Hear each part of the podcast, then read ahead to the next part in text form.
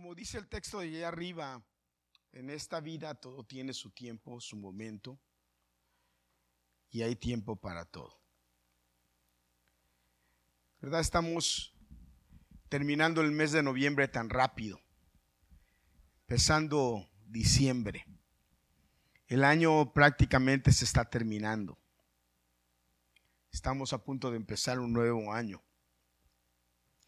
Y estuve en, esta, en estos días meditando y dije, ¿por qué no?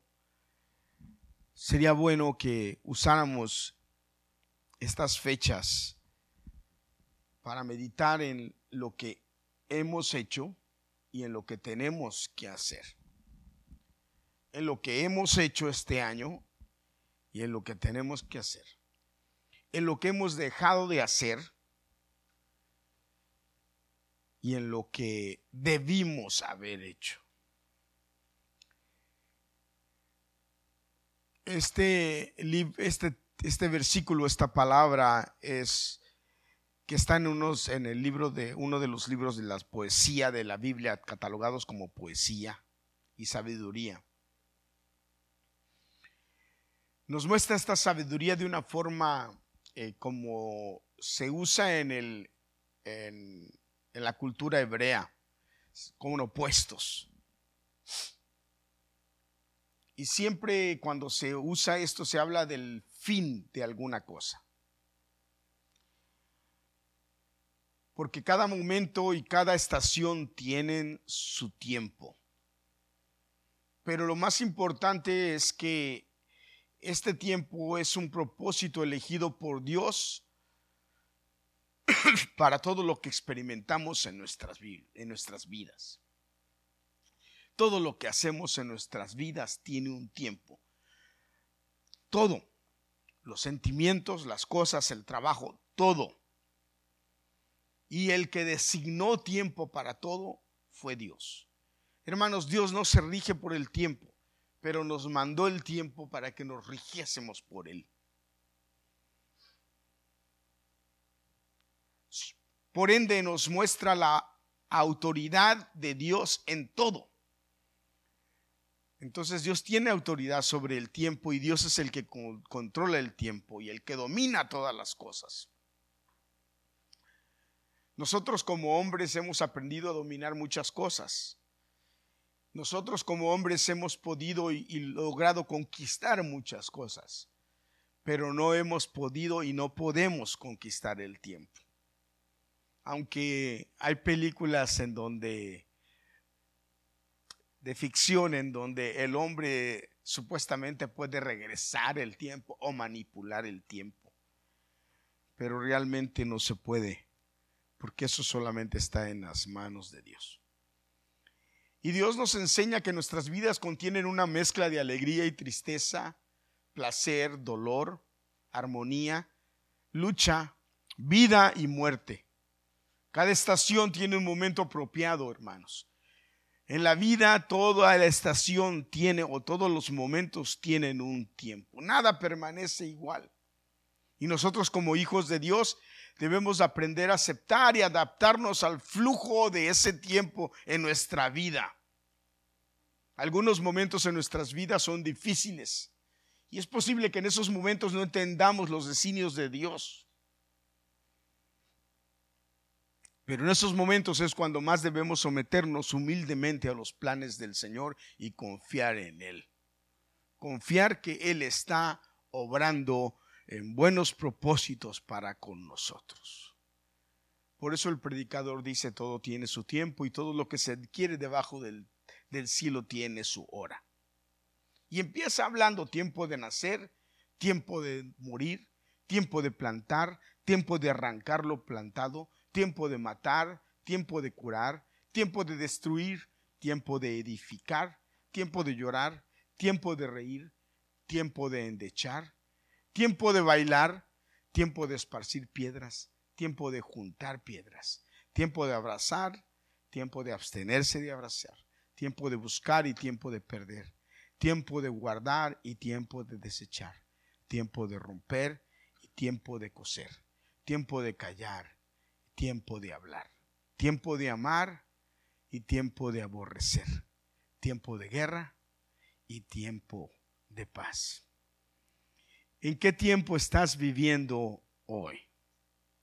¿En qué tiempo te está tocando vivir hoy?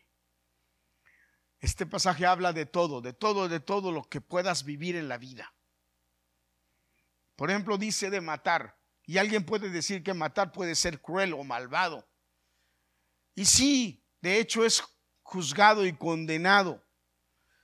Pero, ¿qué hay de matar en tiempo de guerra? ¿O qué hay de matar en situaciones determinadas? Cuando hay situaciones determinadas o hay situaciones en las que, en las que matar puede ser un acto bien, aceptable, determinado, porque todo tiene su tiempo. Y si se hace en tiempo, pues no podría ser aceptable. Usted me puede decir, pastor, pero ¿cómo puede ser aceptable matar? Bueno, se han dado los casos estos, ¿se acuerdan? De que se levanta un hombre o un joven loco con un arma matando a muchachos en, la, en las escuelas. Y de repente alguno de los que llegaron ahí para salvar a los que están matando, pues mata a este. ¿Por qué digo esto?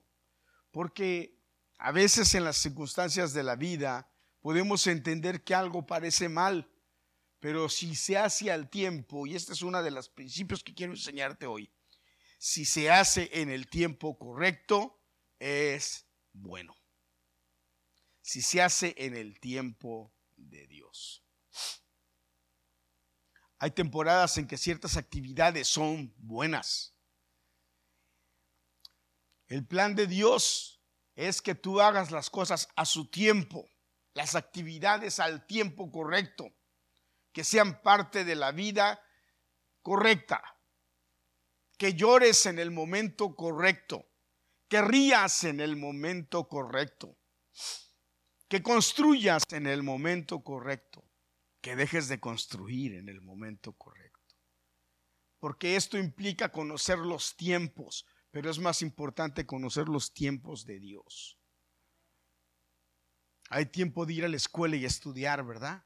Pero hay tiempo de trabajar. Y viceversa, hay tiempo de trabajar pero hay tiempo de estudiar, someterse a la escuela para aprender algo bueno. Y el tiempo es determinante. Por ejemplo, tú no le puedes pedir a un padre de familia que se meta a la escuela, a, la escuela, a la escuela, a la escuela, y que se olvide de trabajo porque tiene su obligación principal o su tiempo es trabajar para mantener a la familia. ¿Me explico, hermano? Pero no es el tiempo de que un joven esté trabajando cuando lo que tiene que hacer es estudiar. Por eso el tiempo es correcto y importante. Y entender cuál es mi tiempo. Estamos dejando que un año se nos acabe. O más bien, estamos terminando un año. Y si nosotros somos sabios, debiéramos voltear atrás y recordar, bueno, ¿qué hice este año? Que fue a tiempo y fue bueno para mí. ¿Qué no hice? ¿Qué dejé de hacer? ¿Qué debía hacer? Y se me fue el año como agua y pasó.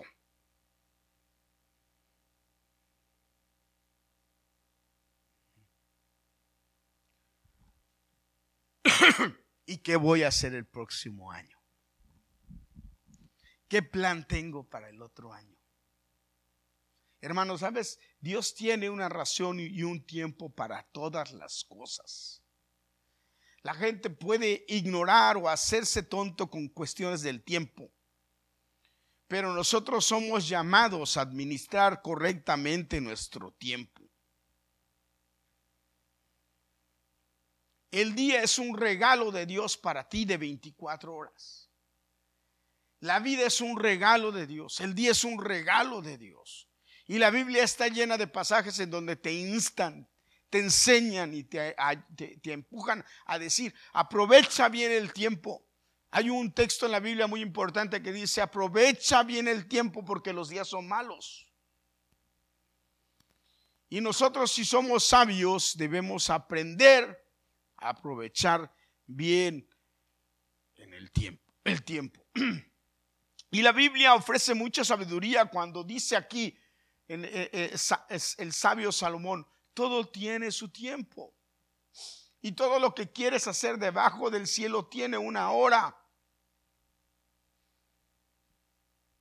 Es importante entonces que nuestro tiempo y las horas las designemos siempre o las pongamos siempre a consideración del Creador. De qué es lo que Él quiere que nosotros hagamos. Salomón observó que la vida consiste en una serie de comienzos y finales. Y Dios es la máxima autoridad sobre todos ellos.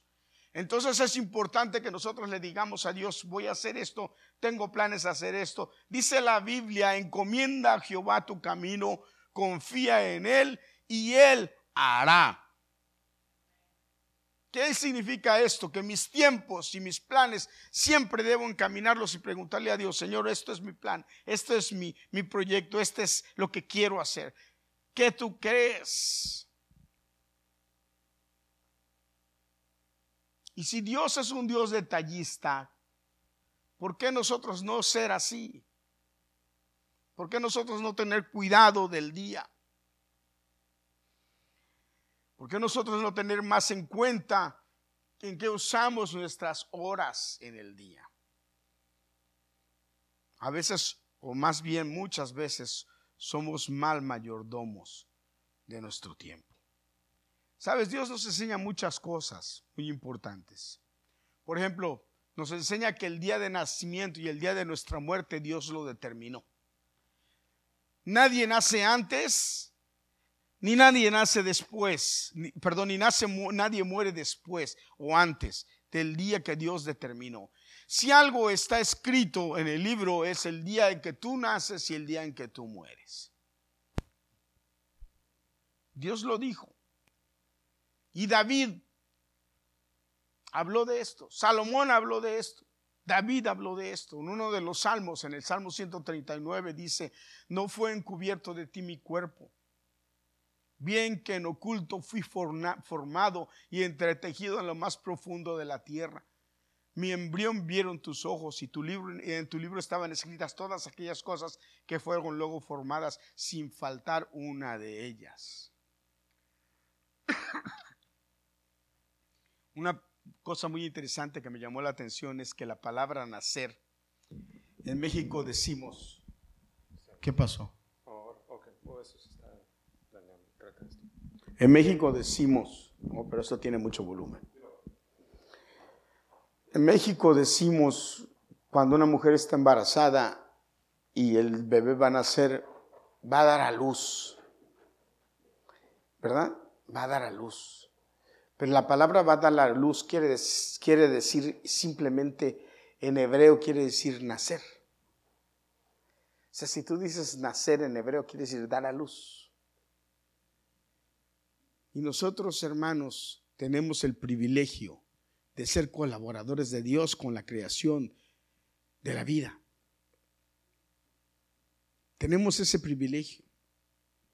Pero algo que debemos entender con ese privilegio, hermanos, es que cada persona tiene su día de muerte y su día de nacimiento determinado por Dios.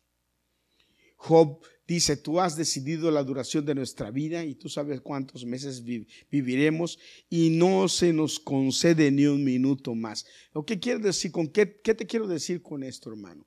Es que no debemos preocuparnos por eso. Que si Dios determinó eso, entonces estamos en las manos de Dios. Debemos preocuparnos por estar listos para cuando llegue ese día. No debemos preocuparnos por la muerte. A la muerte va a llegar cuando tenga que llegar. No hay nada, no es cierto eso de que muerte prematura, que murió muy joven. Era el día que Dios determinó que tenía que morir.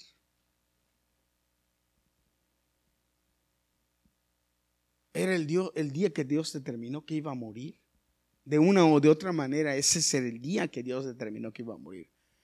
O que murió de un accidente y que ustedes no han visto esa una, una, de esas películas que pasan mucho.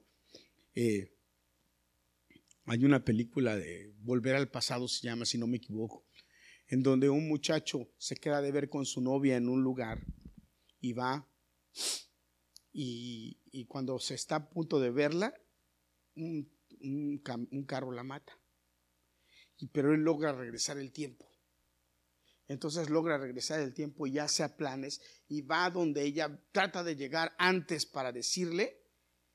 Entonces eh, eh, trata de llegar antes y la, y la, agarra y la lleva por otro lugar y, viendo el tiempo, pero para donde la lleva en otro lugar, de muere de otra manera. Y lo intenta de diferentes maneras, de tal forma que se da cuenta, se da cuenta que no importa las veces que lo haga, no importa las veces que lo intente, va a morir a la misma hora, ah, de diferentes maneras, pero va a morir a la misma hora. Porque si Dios determinó que va a morir un día, una hora, ese día va a morir. O sea, ¿qué te quiero decir con esto? Que no podemos preocuparnos por añadir más tiempo a nuestra vida. Debemos preocuparnos mientras vivimos de que el tiempo sea bien aprovechado. ¿Qué estoy haciendo yo? ¿Sabes? Dice la Biblia que a los que aman a Dios todas las cosas les van para bien. Y debemos aprovechar esto a nuestro favor. Si Dios tiene cuidado de nosotros y Dios nos está bendiciendo, ¿por qué no tener nosotros cuidado de lo que hacemos o de lo que Dios nos ha dado? ¿Por qué no tener cuidado nosotros de lo que Dios es para nosotros? de lo que Dios nos ha dado, de lo que Dios nos ha provisto.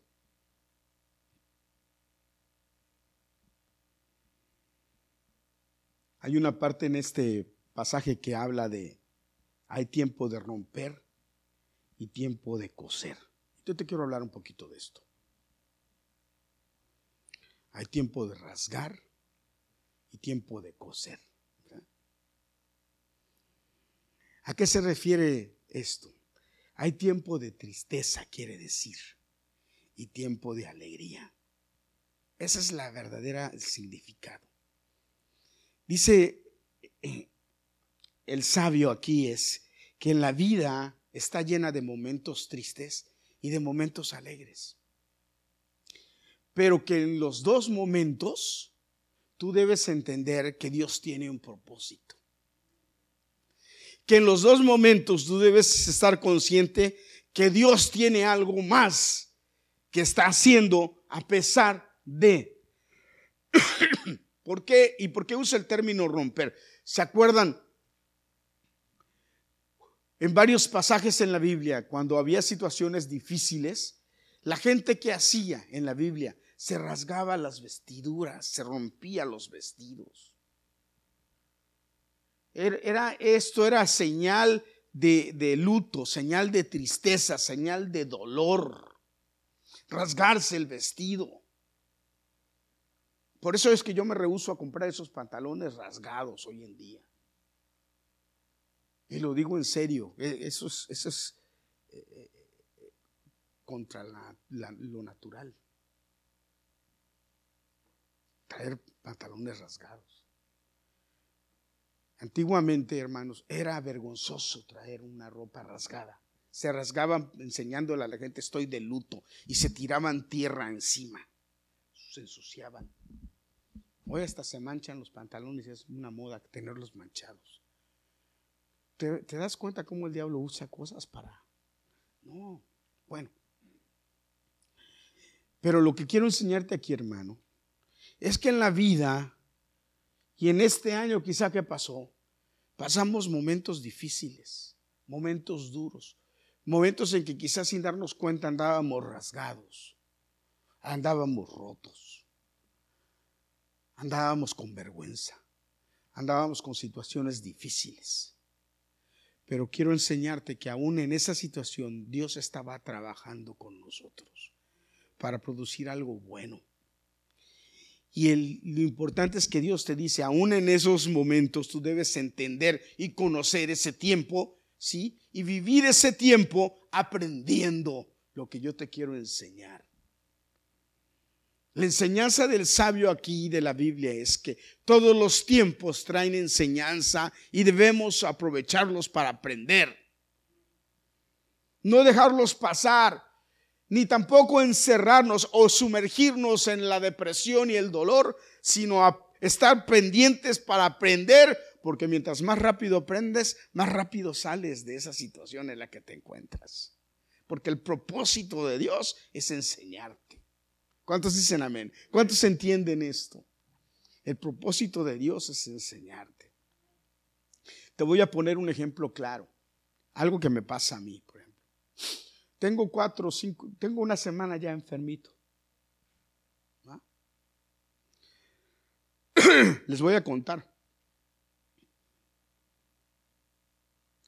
Yo no sé si fue porque fuimos a orar a la casa de esta niña, Liliana, o fue porque mi trabajo tengo que estar y saliendo del calor. Pero bueno, ando malo con el pecho y las gargantas, pero es, me hice la prueba del COVID y no tengo nada.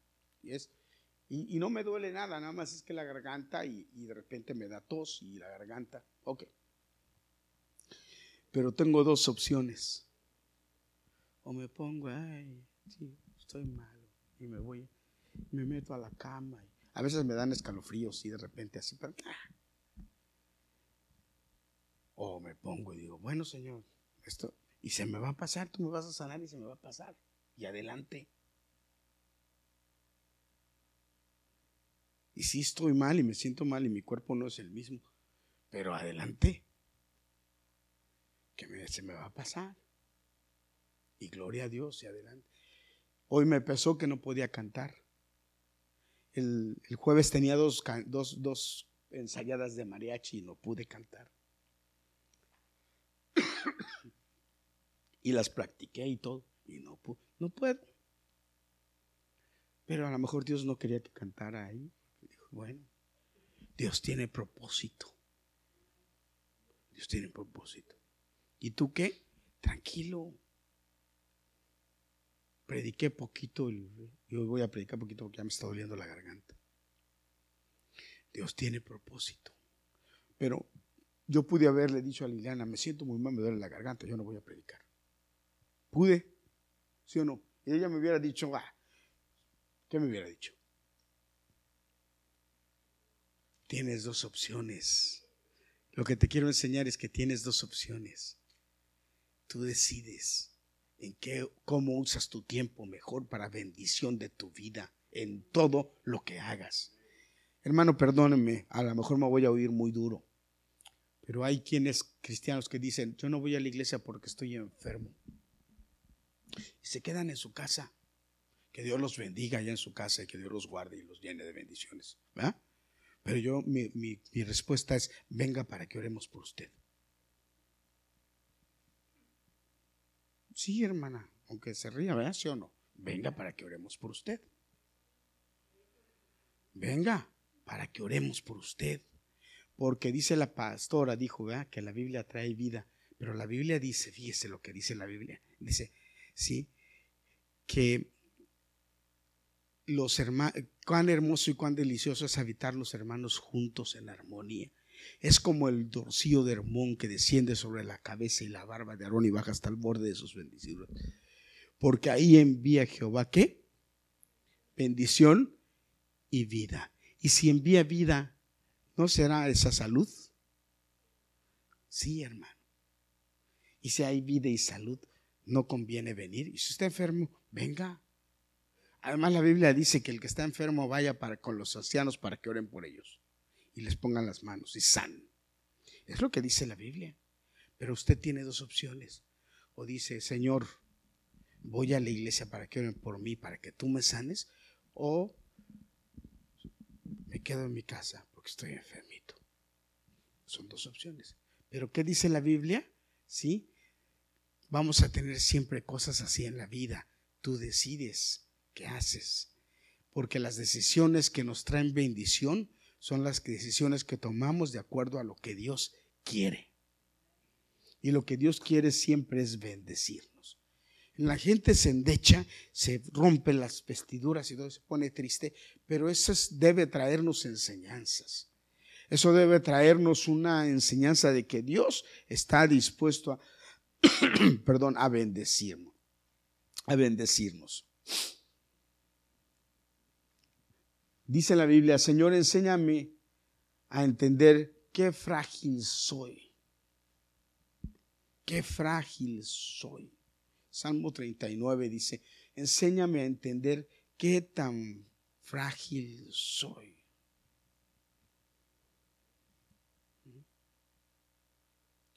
Es importante que nosotros entendamos que dependemos de Dios, que Dios es el que nos da todo y nos hace, y nos hace tenerlo todo. Por ende, es importante invertir en el tiempo de Dios. ¿Cuántos dicen amén? Importante invertir en el tiempo de Dios. Gloria a Dios por esto. Acuérdese, el velo del templo se rompió porque ya no era el tiempo del el holocausto, era el tiempo de la gracia. Y cuando el velo del templo se rompió, se abrió camino para que nosotros pudiéramos tener vida eterna en Cristo. Y ya entonces el tiempo no nos gobierna sino Dios.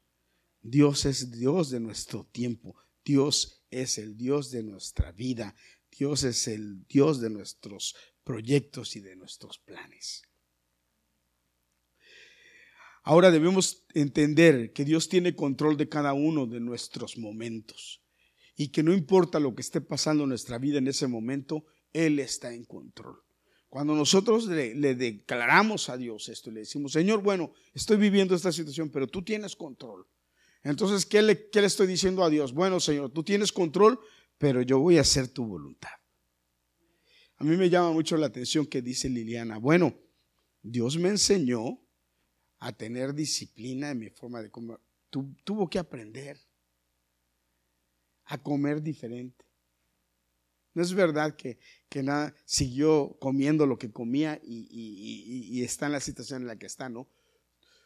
De alguna manera forzada o como sea, pero tuvo que aprender a comer diferente, ¿verdad, hermana? A comer diferente. Y come muy diferente. Y a veces a mí me dan, yo cuando la veo cuando come, digo, sí, pero digo, no se va a morir de hambre porque es lo que tiene que comer. Yo si comiera como ella ahorita, estuviera ya, ya hubiera bajado también 12 o 20 libras, porque come así. ¿Verdad, Claudia? Tú la has visto comer últimamente. ¿Cómo? Come así. Pero gloria a Dios. ¿Por qué? Porque entonces hacemos lo que Dios quiere, nos conviene. Hermano, nosotros cuando vivimos bajo ese, bajo ese nivel, en lo que Dios, Dios es el soberano, yo hago tu voluntad, yo hago lo que tú dices, hago lo que es bien. Entonces debo tener en cuenta esto, que yo le declaro a Dios que Él tiene control de todo lo que yo hago. ¿Cuántos dicen amén? Gracias a Dios por el tiempo que nos dio. Gracias a Dios por este año que, está a punto de terminar. Gracias a Dios por todo lo que nos permitió hacer y por todo lo que nos ha permitido lograr. Pero en algún momento debemos decirle al Señor, bueno Señor, perdóname por no haber eh, aprovechado bien el tiempo en algunas cosas. Perdóname por haber sido negligente con algunas otras cosas las que debí tomar más en cuenta tu palabra. Perdóname si en ocasiones, Padre, y es importante que se lo digamos, me interesó más ver el televisión que leer tu palabra, que orar. Me interesó más ver mi teléfono o las otras aplicaciones de mis teléfonos que lo que yo podía aprender de ti en tu palabra. Porque yo estoy seguro que en muchas ocasiones, hermanos, Inclusive en esos mensajes que les mandan a ustedes o que nos mandan a nosotros, estamos viendo quién sabe qué tantas fotos en Instagram o Face, pero de repente viene un texto y usted lo pasa más rápido de lo que pasa otra cosa.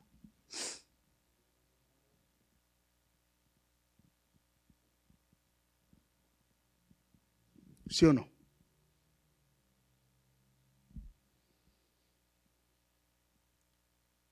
Y si eso pasa, pues yo creo que es tiempo que le digamos al Señor, Señor, pues perdóname, porque no me he alimentado bien de tu palabra, porque no he tomado en cuenta bien lo que tú quieres que yo aprenda. Porque si la palabra de Dios es lámpara a mis pies, lumbrera a mi camino, es palabra de vida, como decía la pastora, es alimento espiritual, es vida y yo prefiero alimentarme de otras cosas que de eso, pues estoy utilizando mal mi tiempo. Ahora, ¿qué, quiero hacer el otro, el próximo año, este año que viene? ¿Quiero seguir viviendo igual o quiero pasar a otro nivel en mi vida como cristiano? ¿Qué quiero? ¿Qué es lo que quiero hacer? Quiero que este año que viene sea igual. ¿Cuáles son mis metas? ¿Cuáles son mis proyectos? ¿Cuáles son mis, a dónde voy a llegar? Es bueno, hermano, que usted tenga proyectos. Es bueno que cuando empiece el año usted diga, yo quiero llegar a hacer esto, yo quiero hacer esto, este año voy a hacer esto. Cuando empezó el año yo saqué 12 libros de mi, de mi librero que no había leído y los puse aparte y dije, voy a leer estos 12 libros.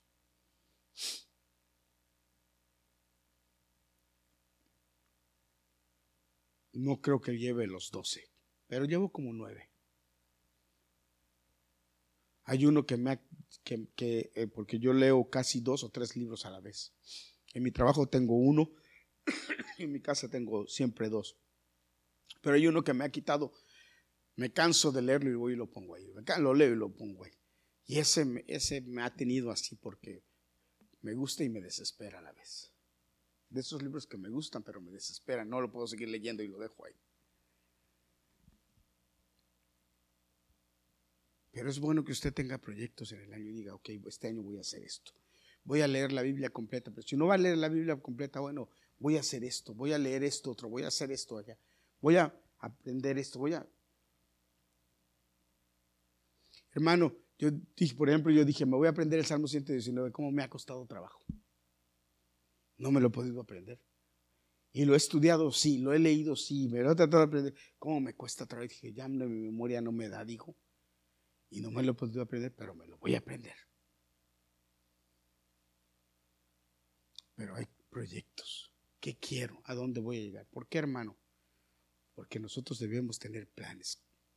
Pero planes con Dios. ¿Qué Dios quiere conmigo? Bueno, Señor, esto o que yo voy a hacer esto. Es bueno lo que estaba diciendo. Yo no sé yo no le dije a Juan que hablara de los pactos. Él vino a decirme a mí, pero hermano, qué buena oportunidad para hablar de los pactos. ¿Qué voy a pactar con Dios este año? ¿Quiere pedirle algo a Dios? Pacte. Dígale a Dios, sí Señor, yo voy, dame esto, yo te voy a dar.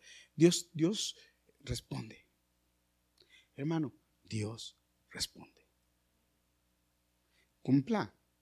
Ahora, cuando usted, Dios le responda, cumpla cumpla Dios, porque la Biblia dice es mejor no prometer que prometer y no cumplir. Ahora Dios es bueno, pero no por eso tampoco vamos a pactar. Pacte, dígale a Dios. Y, y procure hacerlo. Este año, hermano, que viene, yo le invito a que usted se, se tome tiempo y planee y piense y diga, ¿qué voy a hacer, Señor? Con el tiempo que tú me das? ¿Qué voy a hacer con el tiempo que tú permites que yo tenga? La Biblia me enseña a que el tiempo es de Dios y que el mundo no es perfecto. Que a veces los eventos del mundo vienen y las cosas pasan y creemos que lo que está sucediendo no nos conviene, no está bien. Pero después dejamos que el tiempo pase y nos damos cuenta que Dios estaba obrando a nuestro favor. Así es que hermano, cuando la situación esté difícil, confía en Dios. Mire, voy a darle un ejemplo y con esto termino. Fueron donde Jesús y le dijeron, Jesús, tu amigo Lázaro está enfermo. ¿Y qué hizo Jesús? ¿Qué hizo Jesús? Oyó y siguió predicando. Lázaro se murió. Y vinieron y le dijeron, Señor, Lázaro, tu amigo, colgó los tenis. ¿Y qué hizo Jesús? Dice la Biblia. Jesús lloró. Lloró por su amigo Lázaro. Pero entonces agarró camino y dijo, vamos donde Lázaro. Y parece que estaba lejecitos, porque le dijeron, Lázaro se murió, Lázaro está enfermo, y en lugar de agarrar donde, para donde Lázaro, agarró para otro lugar. Y parece que estaba lejecitos porque se tardó en llegar, porque cuando llegó y vio a Marta, Marta le dijo, Señor, ya apesta, hace cuatro días, cuatro días o tres, tres días, perdón, que murió. Señor, ya apesta. Ahora, fíjate qué interesante aquí. ¿sí? Que muriera Lázaro estaba en los planes de Dios.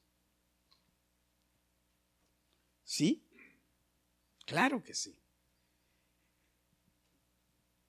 Fue el último milagro que Dios hizo grande que marcó el principio de su fin, porque desde que resucitó Lázaro, de ahí ya lo, querían matar y él ya no volvió a, dormir en Jerusalén hasta que lo apresaron. Iba y volvía. Entraba a Jerusalén y salía. Entraba a Jerusalén y salía porque si se hubiera quedado otro día lo hubieran matado. Ya desde que, porque la, resurrección de Lázaro lo hizo conocido en todos. Ya fue lo que catapultó todo el ministerio de Jesús. Por eso Jesús lo dejó muerto tres días. Y además y además porque era, iba a ser la, eh, la figura de él mismo.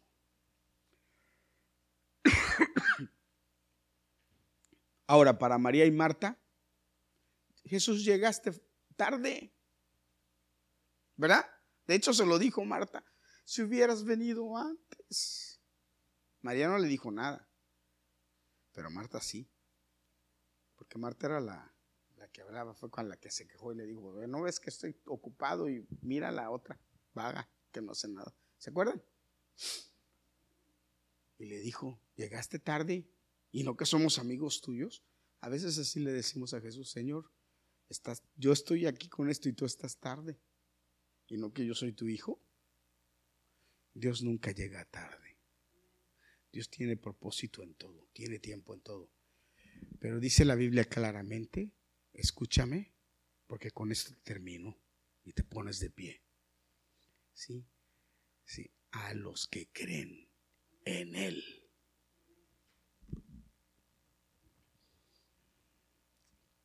Todo ¿sí?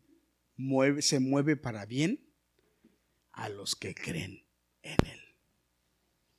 Así es que si usted cree en Él, Aprovechemos bien nuestro tiempo, hermanos. Veamos lo bueno de Dios en todo lo que Él hace. Disfrutemos y gocémonos de las cosas de Dios siempre. No se queje de lo que pasa. Entienda que es un propósito de Dios, aunque no lo entienda. Y aunque parezca duro, que Dios tiene propósitos. Amén. Amén. Dios les bendiga.